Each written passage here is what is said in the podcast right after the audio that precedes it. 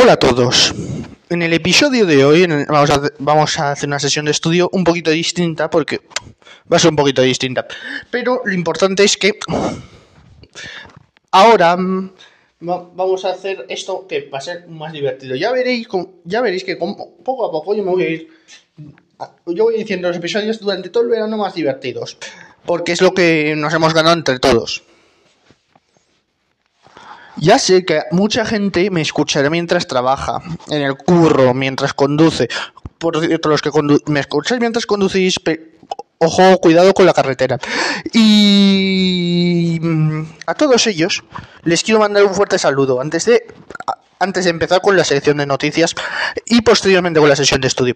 Así que un fuerte saludo y estáis listos, pues empezamos. Ahora mismo las noticias sobre el Cristo el Palencia Cristo. Bien, pues eh, hoy vamos a empezar con las noticias del día. Y hoy solo una noticia, que todos pensábamos que Piper iba a ser fichado como entrenador del Palencia Cristo de fútbol, pero el equipo que está en tercera división. Pero no, nos hemos todo, todo, todo ha ido y lo hemos dicho que todo ha ido hacia Doyague o como se su puta madre y es el nuevo entrenador que han fichado. Ah, entonces va a ser el nuevo entrenador y esperemos que lo haga mejor que este último que ha estado Ah, y sobre todo, hoy juega el Real Madrid, por favor, si sale Vinicius, por favor, respeto. Así que en este programa, si apoyamos a Piper y apoyamos a Palencia Cristo Atlético, apoyamos al Real Madrid y sobre todo Vinicius. Aquí en esto todos somos Vinicius, todos los que somos del Real Madrid somos Vinicius. Así que a los antimadristas, parad ya. Porque si, si, si esto se extiende, porque esto se ha extendido, por favor os digo, parad ya. Y ahora sí que sí.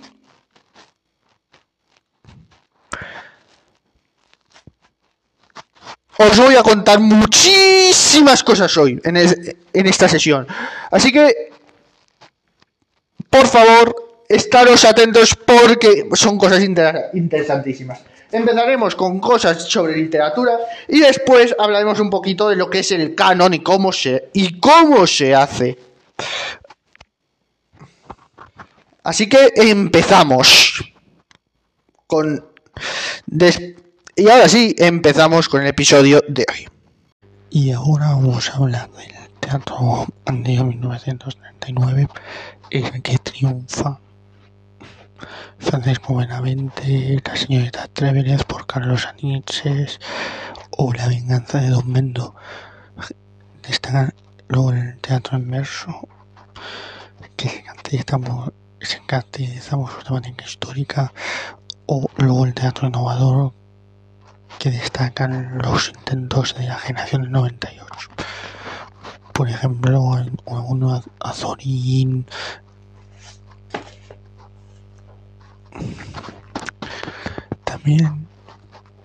Con esto los autores de la generación del 27 son crear un nuevo público con dramas líricos, etc. Por ejemplo, Lorca escribió farsas como La, zapatera prodigiosa sobre surrealistas como El público y dramas líricos como Mariana Pineda pero sobre todo robado por los llamados naturales como que son tres bodas de sangre, Yerma y la casa de Bernarda Alba, casi, obra de la que de la que hablaremos mañana en el episodio de mañana.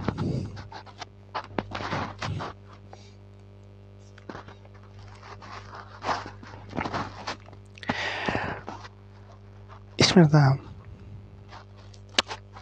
que esto es antes de la dictadura porque la guerra civil va a cortar esto.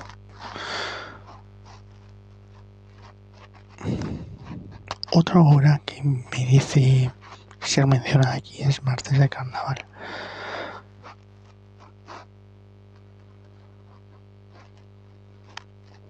O El esperpento más conocido es Luces de Bohemia, esperpento no de persona fea, esperpento de una forma literaria.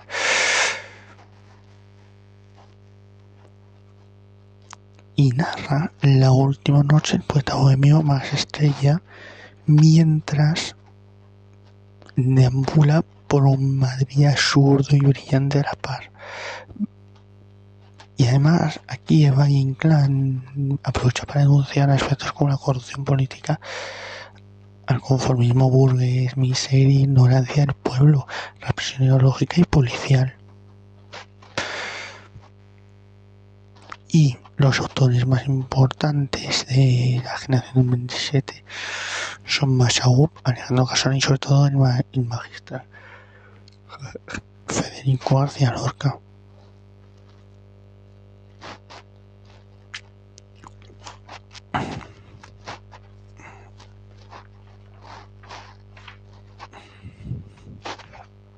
También vamos a hablar un poquito más a fondo de lo que van a ser las vanguardias. Que es la generación del 14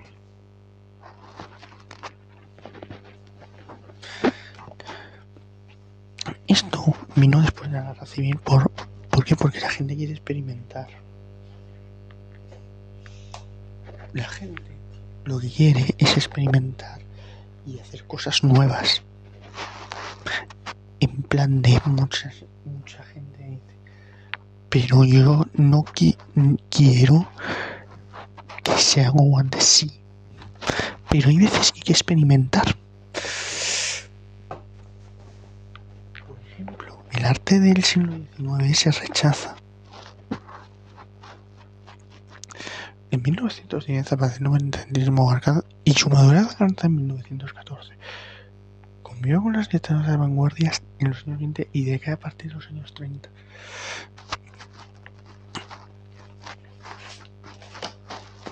Por ejemplo, aquí la, la novela inocentismo es un género muy pequeñito, minoritario, que representa varios, que presenta varios tipos. En, primer lugar, la novela lírica, representada por Gabriel Miró,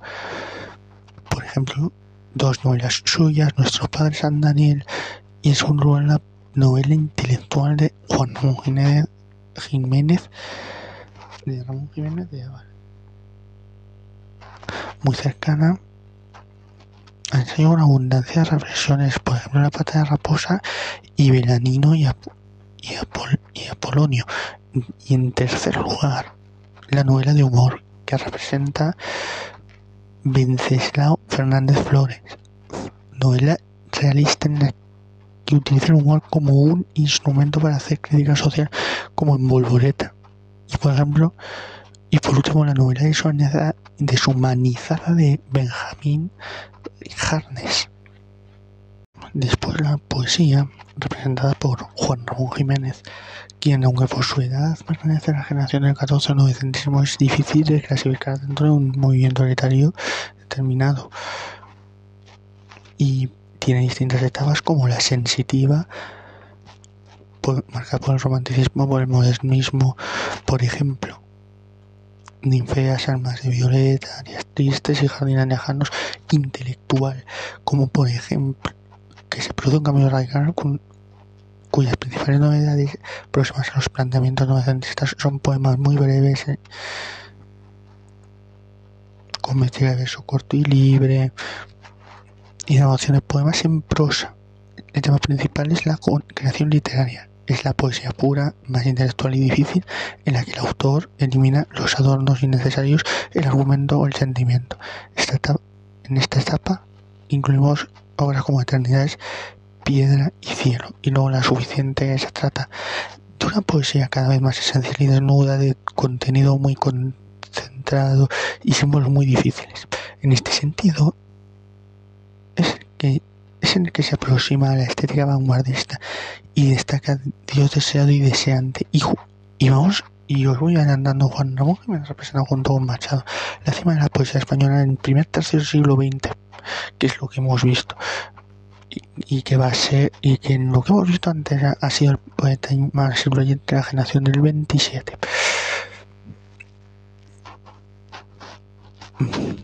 ahora os voy a explicar qué es el canon.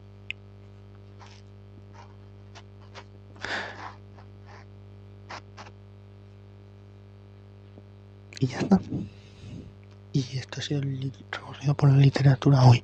Mañana haremos un poquito más de recorrido por la literatura, os voy a explicar un poquito de el, el canon y luego ya como se dice mi vuelo nos vamos pero nos vamos no nos vamos ahora nos vamos luego después. Todavía queda lo más importante es el canon y quiero que sepáis esta forma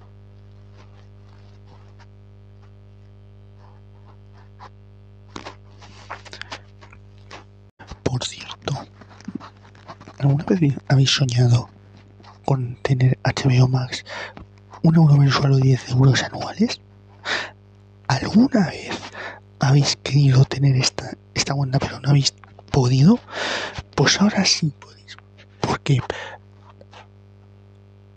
hay una, hay una persona que te lo hace.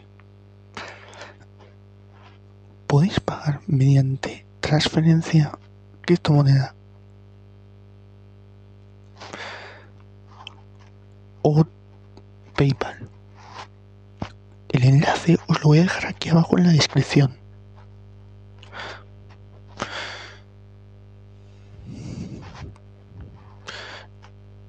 Y tendréis esto por un al mes.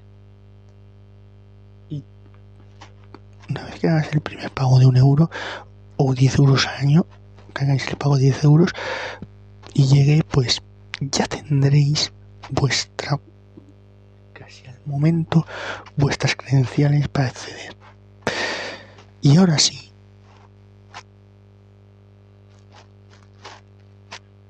Y ahora sí vamos con el canon. Bueno, y un canon es una pieza que es una melodía pregunta-respuesta. Empiezas con un motivo y, ese motivo se pone en la voz inferior mientras que la otra hace un contrapunto y luego ese contrapunto se, se va haciendo una especie de pregunta-respuesta que tiene sentido.